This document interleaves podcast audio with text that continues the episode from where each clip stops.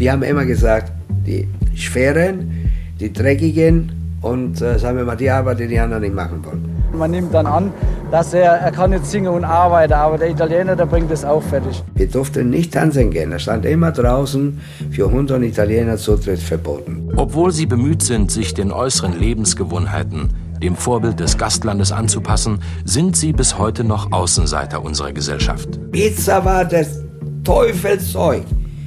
Die Mafia-Torte, um Gottes Willen, bloß keine Pizza. Die Geschichten der Gastarbeiterinnen und Gastarbeiter verdienen einen angemessenen Raum in unseren Schulbüchern.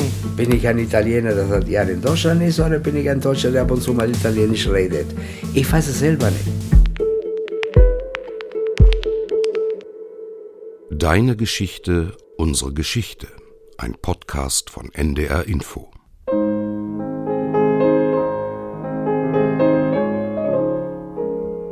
Deine Geschichte erzählt dein Leben. Unsere Geschichte erzählt von unser aller Leben. Ich habe mit Zeitzeugen gesprochen.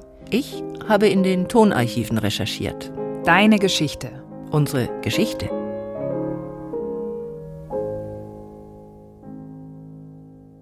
Die 60er, Folge 4. Gekommen und geblieben. Die Gastarbeiter.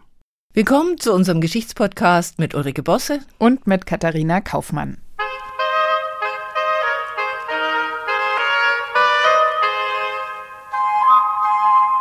In Deutschland bin ich der Ausländer, in Italien bin ich der Deutsche.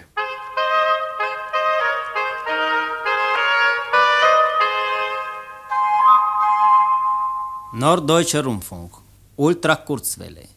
Fra pochi minuti avrà inizio la trasmissione per gli italiani in Germania. Da ich der erste Sohn der Familie war, musste ich zum Militär. Für mich, aufgrund meiner Größe oder meine, mein kleinen Dasein, vier Jahre in ein U-Boot. naja, wie gesagt, nicht mit mir. Ich habe so eine Platzhand gekriegt, das glauben Sie gar nicht.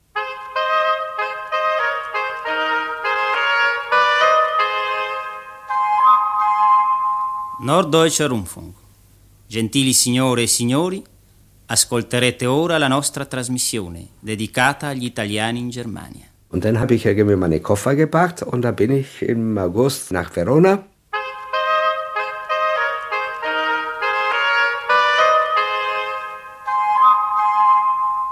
Der Mann, den wir hier gerade gehört haben, das ist Calogero Ciulla. Er ist gebürtiger Sizilianer und er ist 1969 mit 17 Jahren als Gastarbeiter nach Deutschland gekommen. Genauer gesagt nach Lübeck. Und dort wohnt er auch noch heute und ich habe ihn da in seinem Reihenhäuschen besucht und über die Zeit damals gesprochen. Er hat mittlerweile die deutsche Staatsbürgerschaft, aber konnten wir am Anfang auch so ein bisschen raushören. Er fühlt sich bis heute ziemlich hin und her gerissen zwischen seiner Heimat Sizilien und seiner Wahlheimat Deutschland. Im Dezember 1955 hatte die Bundesrepublik mit Italien das erste Abkommen zur Anwerbung von Arbeitnehmern geschlossen. In den 1960er Jahren folgten Abkommen mit vielen weiteren, vor allem südeuropäischen Ländern, 1961 auch das Anwerbeabkommen mit der Türkei und Radiosendungen in ihrer Muttersprache, wie sie vorhin angekündigt wurden, gehörten zu den wenigen Dingen, womit Deutschland die Menschen willkommen hieß, auf die die boomende deutsche Wirtschaft doch so dringend angewiesen war.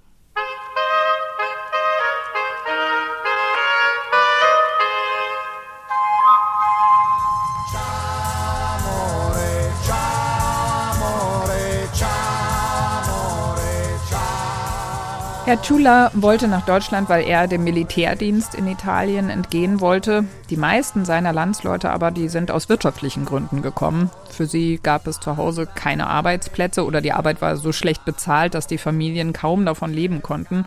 Doch ja, solche Hintergründe waren den deutschen Rekrutierungsstellen egal. Für sie hat allein gezählt, ob einer gesund war. In Verona fand damals eine Untersuchung statt. Alle die, die nach Deutschland kommen wollten, hatten zwei Möglichkeiten. Entweder die eine war in Neapel, die anderen in Verona. Da waren zwei oder drei Ärzte, weiß ich jetzt nicht, und äh, vier Krankenschwestern, die uns äh, zwei Tage lang praktisch untersucht haben.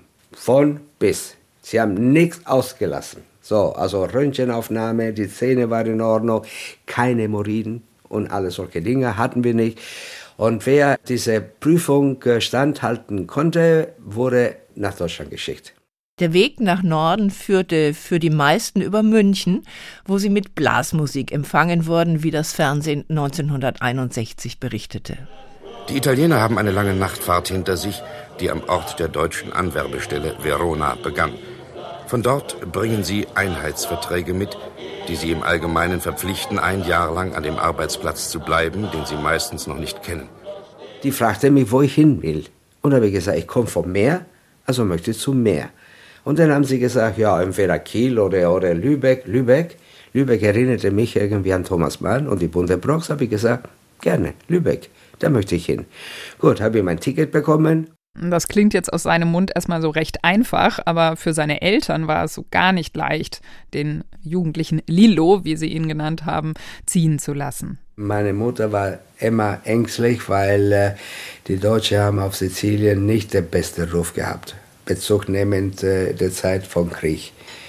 Die Untaten, die sie auf Sizilien gemacht haben, die sind heute noch erzählbar. Ciao, amore, ciao, amore, ciao, amore, ciao. Calogero Chula hat sich von den Sorgen der Eltern nicht aufhalten lassen, sondern er ist dann nach langer Reise gut in Lübeck angekommen. Da wurde er allerdings nicht mit einem Blasmusikorchester empfangen, sondern er musste feststellen, ja, dass die Hansestadt an der Ostsee doch sehr anders ist als seine sizilianische Heimat und eben, dass sich die Begeisterung der Menschen für ihn als Gastarbeiter eher in Grenzen hielt. Die haben zu uns gesagt, wenn ihr in äh, Lübeck seid, dann sollt ihr mit dem Arbeitsvertrag wählen. Also Lübeck, Bahnhof, leer. Kein Mensch da. Und wir wedeln eine Stunde lang. Immer am Wedeln, bis zum geht nicht mehr. Irgendwann kam so ein Typ irgendwie die Treppe runter. Komm doch mit. So, und dann sind wir irgendwie die Treppe mit Koffer. Da hat er sein BMW draußen gehabt. Wir saßen irgendwie im Auto. Und dann fuhren wir mit ihm Richtung äh, äh, Höchstraße. Und dann haben wir das Holstentor gesehen.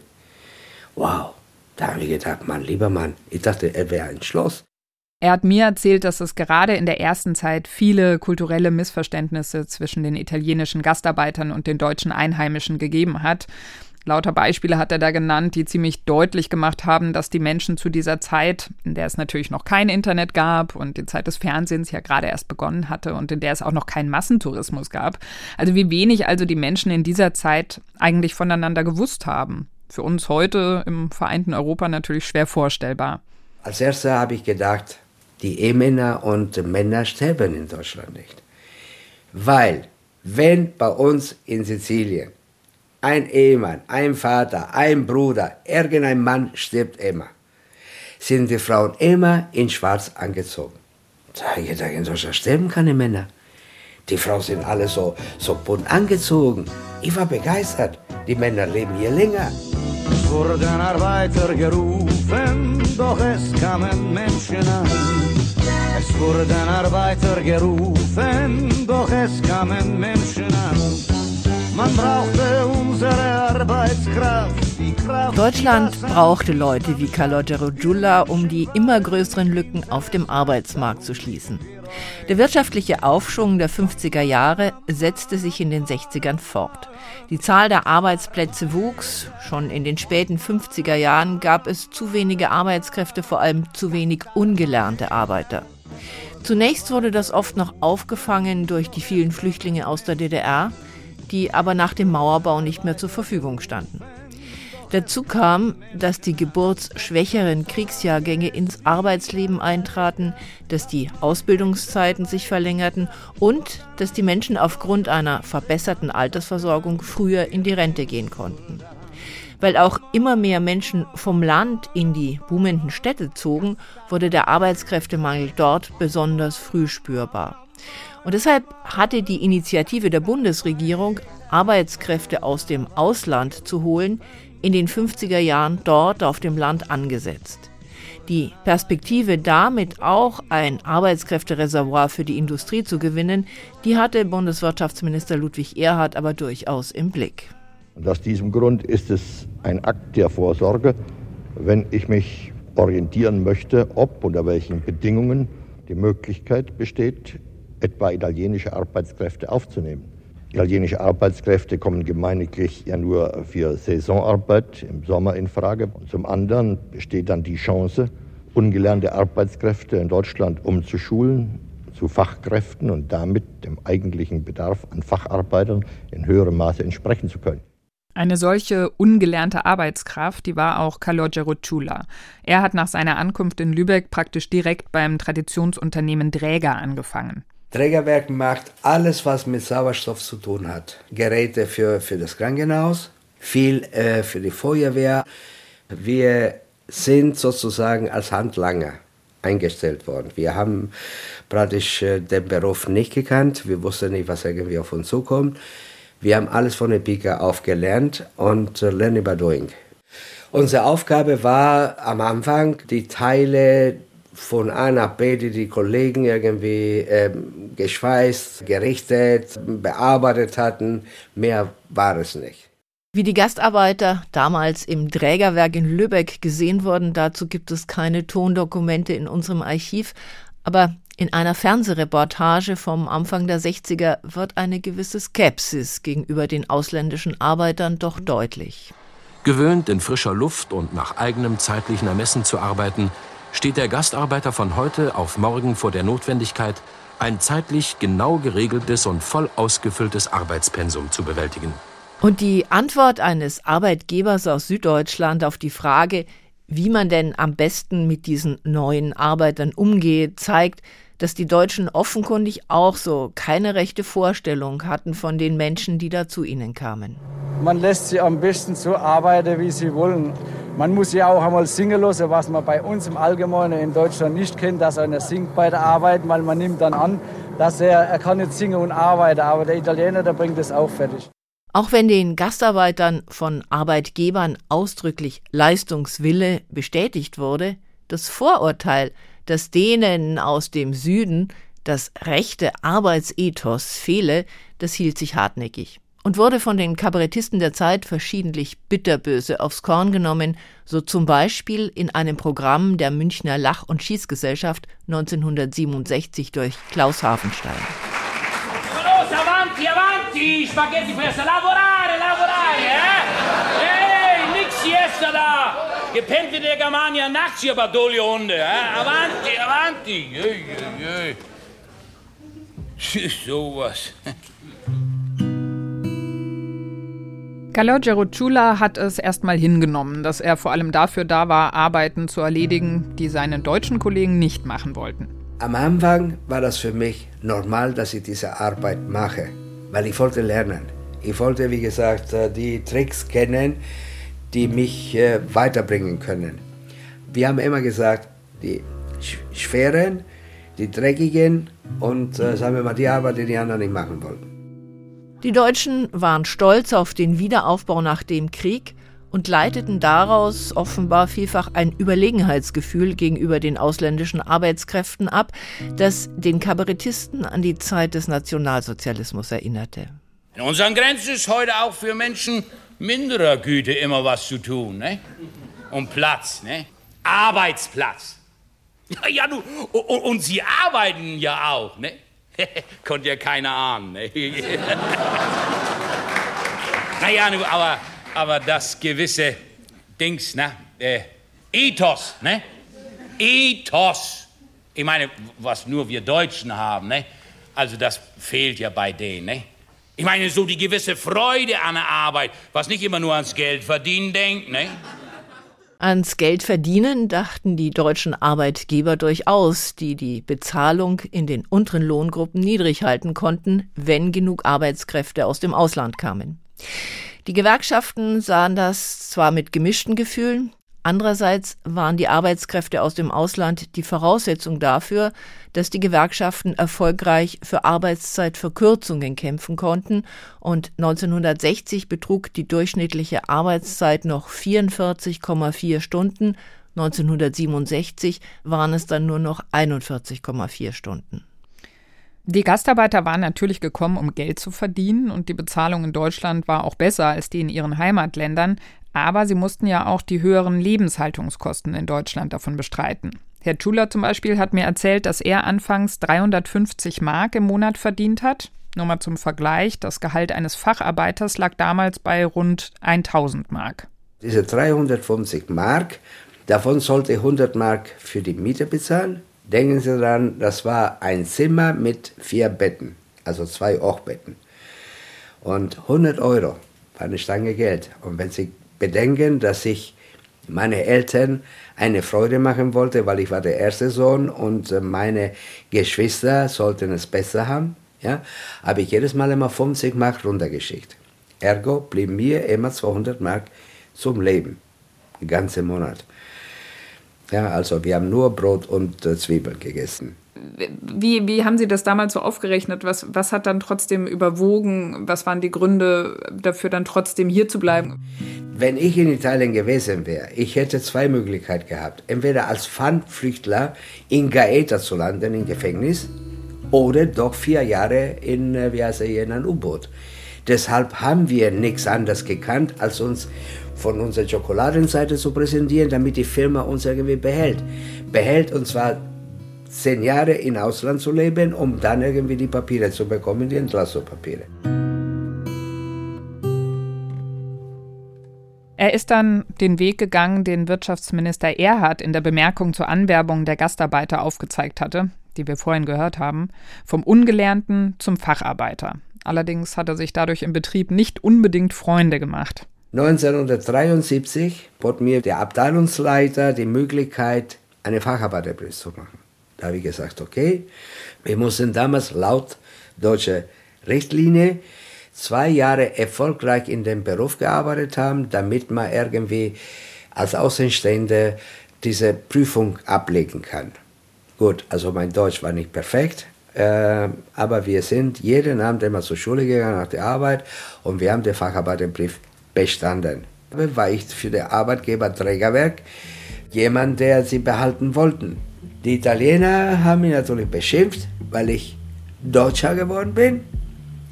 Und manche Arbeitskollegen haben mich beschimpft, weil ich nicht mehr die Arbeit gemacht habe, die ich sonst früher gemacht hatte.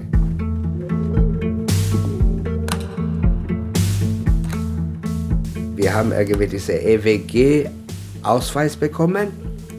EWG-Ausweis besagte, wir haben eine Aufenthaltsgenehmigung nur bis sechs Monate. Danach mussten wir uns nochmal beim Ausländeramt irgendwie melden. Italien und Deutschland gehörten zu den sechs Gründungsmitgliedern der Europäischen Wirtschaftsgemeinschaft EWG und mit der Schaffung des gemeinsamen Marktes 1957 hatten sich die Mitgliedstaaten nicht nur auf die Abschaffung von Zoll und Beschränkungen bei der Ein- und Ausfuhr von Waren geeinigt, sondern auch auf den freien Verkehr von Kapital, Dienstleistungen und Personen.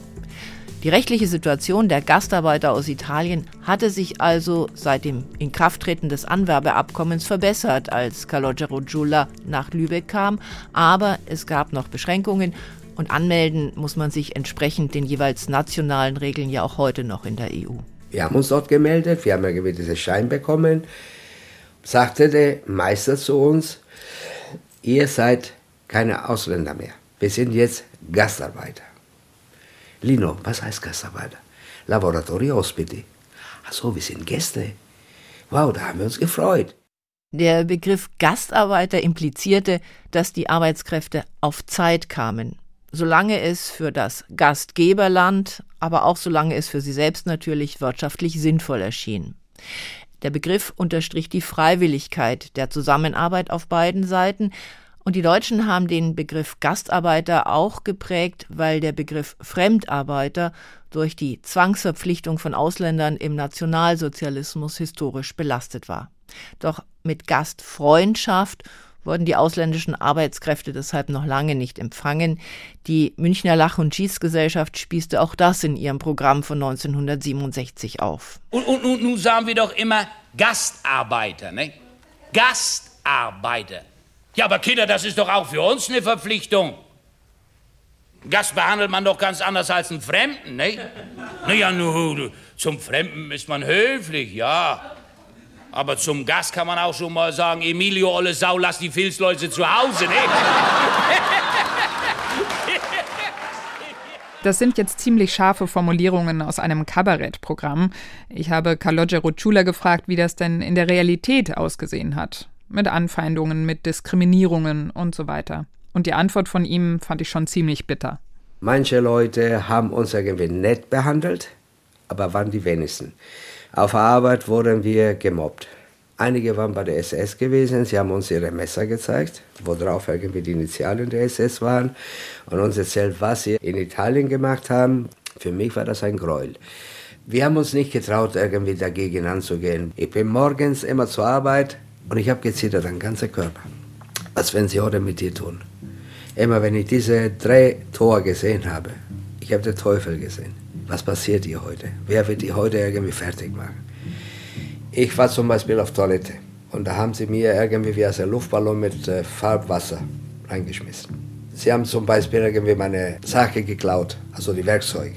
Also sie haben alles in die Wege geleitet, um mich irgendwie sozusagen verschwinden zu lassen. Und auch in dem Wohnheim, in dem er mit seinen italienischen Kollegen untergebracht war, gab es übergriffiges Verhalten von Deutschen gegenüber den Gastarbeitern. Immer dann, wenn die Glocken von der Marienkirche in Lübeck um Mitternacht anfingen zu läuten, ging die Tür bei uns auf, im Dunkel kam die Gestalt und ging weg. Weder Benedetto, noch Giovanni, noch Michele, die in, in diesem Zimmer gelebt haben, hat je ein Wort darüber verloren. Wir haben alle Angst gehabt. Später sagte Piero, kommt er extra jede Mitternacht irgendwie bei euch ins Zimmer rein und kontrolliert, ob Frauen bei euch im Bett sind? Hä? Ist der Piero, willst du mich verabeln? Die Einheimischen begegneten den Italienern in Herrn Chulas Erinnerung also mit vielen Vorurteilen und zum Teil auch mit Gewalt. Ein Freund von ihm, Benedetto, ist zum Beispiel niedergeschlagen worden, weil er die Frage eines Mannes auf der Straße, ob er ein Deutscher sei, verneint hatte. Dann hat er ihn so einen Faustschlag, dass er sämtliche Zähne verloren hat. Benedetto lag da, kein Mensch hat uns geholfen. Irgendwann kam äh, eine Frau, hat uns äh, im Taxi zum Krankenhaus gebracht. Benedetto wurde alles genäht, er bekam seine Zeit äh, sogar diese, diese Gebiss. Ja? So war das damals. Das heißt, äh, wir mussten jedes Mal immer aufpassen, mit wem wir geredet haben. Es gab auch Männer, die nett zu uns waren. Aber ich habe mir eine Maxime zurechtgelegt. Ein Deutscher alleine ist der beste Freund, den man sich vorstellen kann. Bei zwei Männern, Deutsche, musst du aufpassen, weil die sind sie gegenseitig hoch gegen dich. Bei drei muss es besser, wenn du weggehst. Weil kannst du damit rechnen, dass sie dich irgendwie fertig machen. Natürlich nicht nur, aber eben auch solche Erlebnisse führten dazu, dass viele Gastarbeiter in einer Parallelgesellschaft gelebt haben. Wir Italiener trafen uns in der Parade in Parade in Lübeck gibt es einen italienischen wie heißt er, Club ja, von, der, von der katholischen Kirche. Die hat uns den ähm, Caritasverband zur Verfügung gestellt. Wir sind am Wochenende zur Kirche gegangen und da trafen wir uns, wir Italiener. Der erste Gang war immer dahin. Deshalb wir junge Italiener waren sozusagen immer zusammen. Und dann, wenn wir das Göttendienst hinter uns hatten, die Älteren sind da geblieben, haben Kino gesehen. Es gab damals italienische Filme. Und wir sind, äh, wie gesagt, durch die Gegend gegangen. Niemals allein. Wir sind nie allein durch die Gegend gegangen, weil wir hatten natürlich die Sorge, wir werden zusammengeschlagen.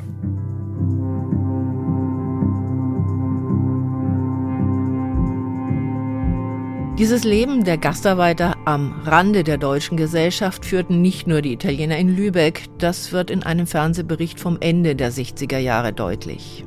Obwohl sie bemüht sind, sich den äußeren Lebensgewohnheiten, in der Kleidung oder etwa in den Umgangsformen dem Vorbild des Gastlandes anzupassen, sind sie bis heute noch Außenseiter unserer Gesellschaft.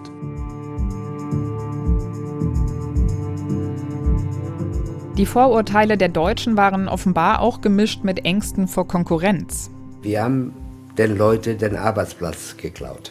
Die Italiener nehmen uns die Frauen und die Arbeitsplätze weg. Aber die Frauen waren, ich will nicht sagen, hinter uns her wie der Teufel hinter die Seele.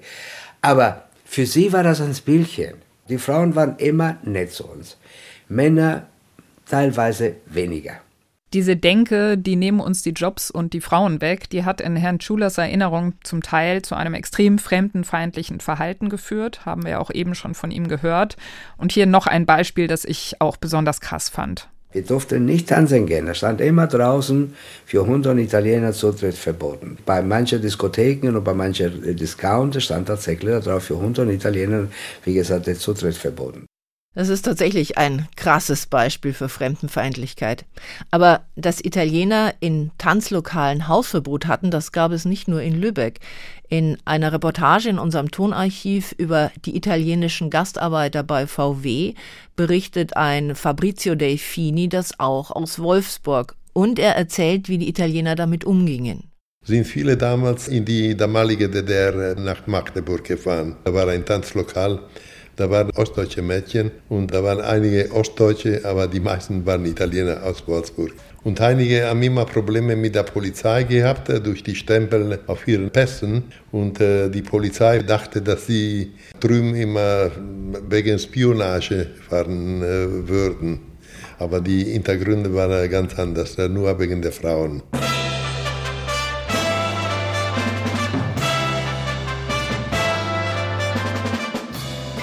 Calogero Chula musste nicht in die DDR fahren, um sich mit Mädchen treffen zu können. Im Jahr nach seiner Ankunft in Lübeck hat er über seinen ebenfalls in Norddeutschland arbeitenden Cousin seine heutige Frau Heike kennengelernt.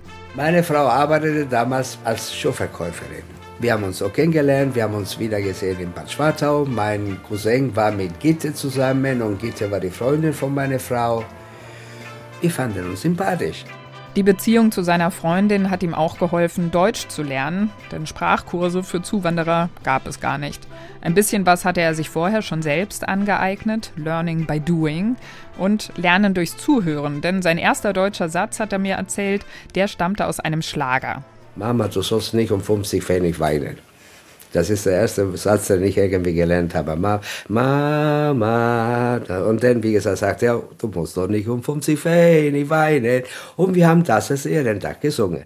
So haben das vermutlich seine deutschen Kollegen gesungen, denn in dem Schlager Mama, mit dem Heintje 1968 die Singlecharts anführte, heißt es, Mama, du wirst doch nicht um deinen Jungen weinen. Mama, du sollst doch nicht um deinen Jungen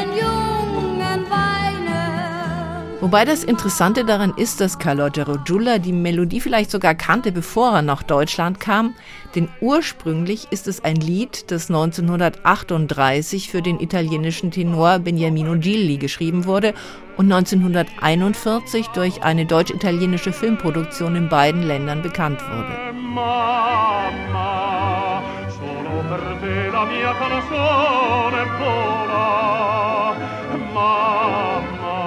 Durch seine Frau und ihre Familie lernte Herr Schuler dann nicht nur die deutsche Sprache, sondern er lernte auch das Verhalten seiner deutschen Umgebung besser zu verstehen. Die Schwiegereltern, also die Eltern von meiner Frau, die haben mir damals Sachen beigebracht, die mich integriert lassen haben. Wo ich irgendwie gemerkt habe, wenn ich das mache, äh, wie gesagt, werde ich vielleicht gemocht. Ich habe mir das alles irgendwie zu eigen gemacht. In Deutschland ist es so, also mache ich das. Wobei es eine Integration in dem Sinne, wie wir das Wort heute verstehen, in seiner Erinnerung gar nicht gegeben hat. Von den Gastarbeitern wurde einfach erwartet, dass sie sich anpassen. Es gab gar keine Integration. Man wollte nicht, dass wir uns integrieren. Man wollte, dass wir uns assimilieren. Wir sollten keine Spaghetti mehr essen, wir sollten keine Pizza, war das Teufelszeug. Die Mafia-Torte, um Gottes Willen, bloß keine Pizza.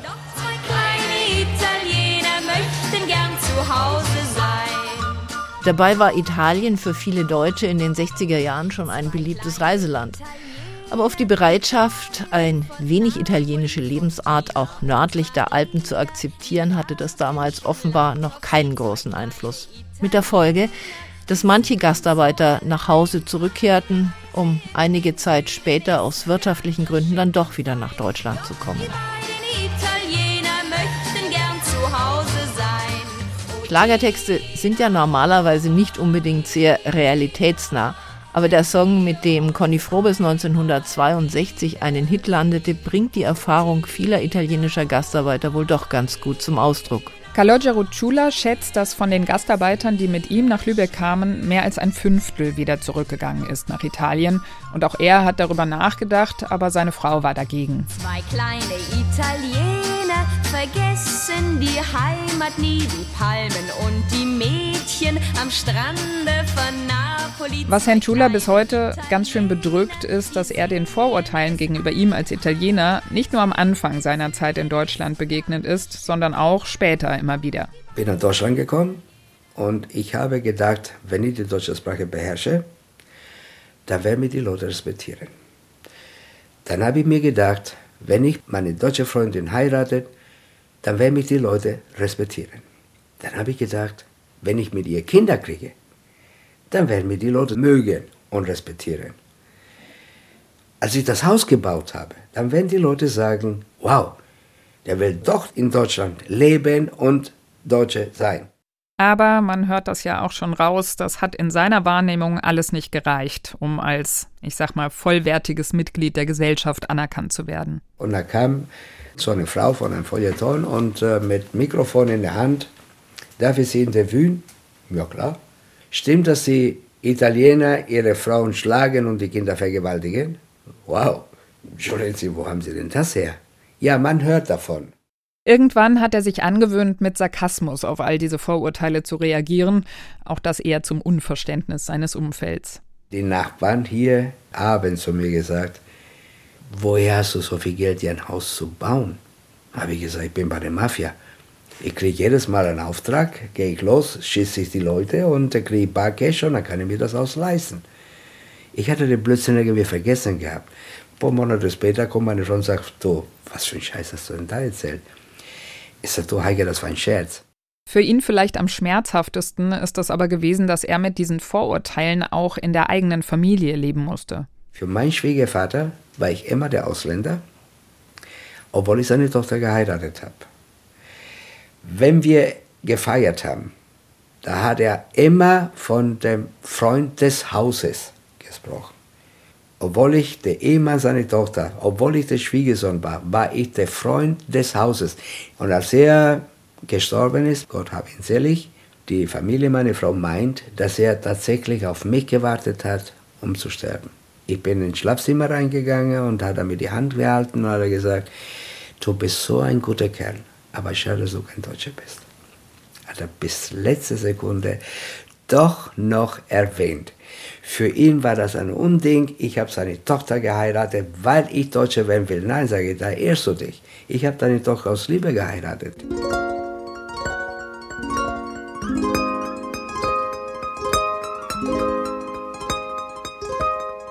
Deutschland ohne Pizza und Spaghetti heute schwer vorstellbar. Italiener, Spanier oder Portugiesen sind genau wie die deutschen EU-Bürger. Wir alle sind es gewohnt, uns ohne Grenzen von einem Land zum anderen fortzubewegen, zum Studium oder zum Arbeiten dorthin zu gehen, wo sich die beste Gelegenheit bietet. Und in Brüssel streiten wir über die gemeinsame Währung oder Agrarbeihilfen. Und aus der größten Gruppe ehemaliger Gastarbeiter, den Türken, stammen einige der erfolgreichsten Politiker, Künstler und Unternehmer, die Deutschland hat. Aber es hat trotzdem rund ein halbes Jahrhundert gedauert, bis Deutschland anerkennen konnte, dass es ein Einwanderungsland ist. Und auch deshalb so erfolgreich. Trotzdem gibt es nach wie vor die Vorurteile gegenüber Einwanderern und ihren Familien so wie es sie nach dem Krieg gegenüber den Flüchtlingen gab und in den 60er Jahren gegenüber den ersten Gastarbeitern. Allerdings, auch das gehört natürlich zum vollständigen Bild, nicht alle Einwanderungsgeschichten verlaufen so erfolgreich wie die von Calogero Giulla und nicht alle Probleme mit der Integration liegen am deutschen Umfeld. Im Guten wie im Schlechten gilt unterm Strich aber sicher das, was Bundespräsident Frank-Walter Steinmeier beim Festakt zum 60. Jahrestag des deutsch-türkischen Anwerbeabkommens im Oktober 2021 gesagt hat. Die Geschichten der Gastarbeiterinnen und Gastarbeiter verdienen einen angemessenen Raum in unseren Schulbüchern und in unserer Erinnerungskultur. Eine Randnotiz wird ihrem Beitrag für unser Land nicht gerecht. Herr Tschula hat schließlich sein gesamtes Arbeitsleben bei Dräger in Lübeck verbracht. Er ist nach wie vor mit seiner Frau verheiratet. Er hat zwei Kinder. 2016 hat er auch die deutsche Staatsbürgerschaft angenommen. Aber ich denke Deutsch, ich esse Deutsch, ich handle Deutsch. Ich stelle mich wie ein Deutscher in Italien immer hinter die Schlange. Da wissen Sie sofort, der kommt aus Deutschland. Ich mag deutsche Lieder. Die sagen mir was.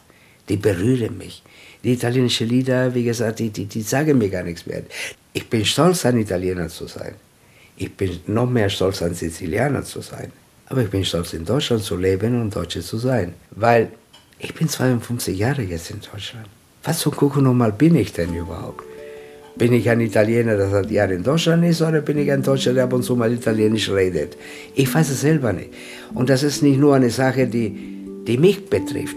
Viele Kommilitonen, viele Italiener aus der damaligen Zeit haben das gleiche, ich will nicht sagen Problem, sie haben das gleiche Denken wie ich. Wer sind wir?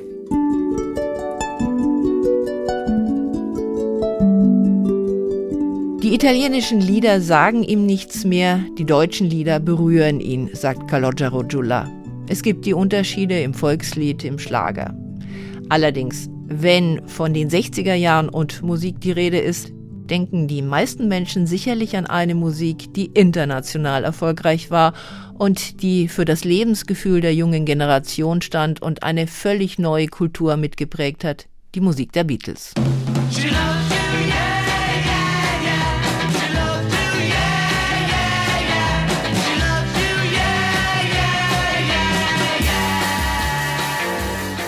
Ach, die Beatles, die sorgen selbst bei mir, die ich erst in den 80ern geboren wurde, regelmäßig beim Hören für Gänsehaut. 1960 standen sie in Hamburg zum ersten Mal auf der Bühne und unser Zeitzeuge der nächsten Folge, Günther Zint, war mit dabei. Er hat die Beatles bei Dutzenden Konzerten fotografiert und im Gespräch mit mir hat er ein bisschen aus dem berühmten Nähkästchen geplaudert.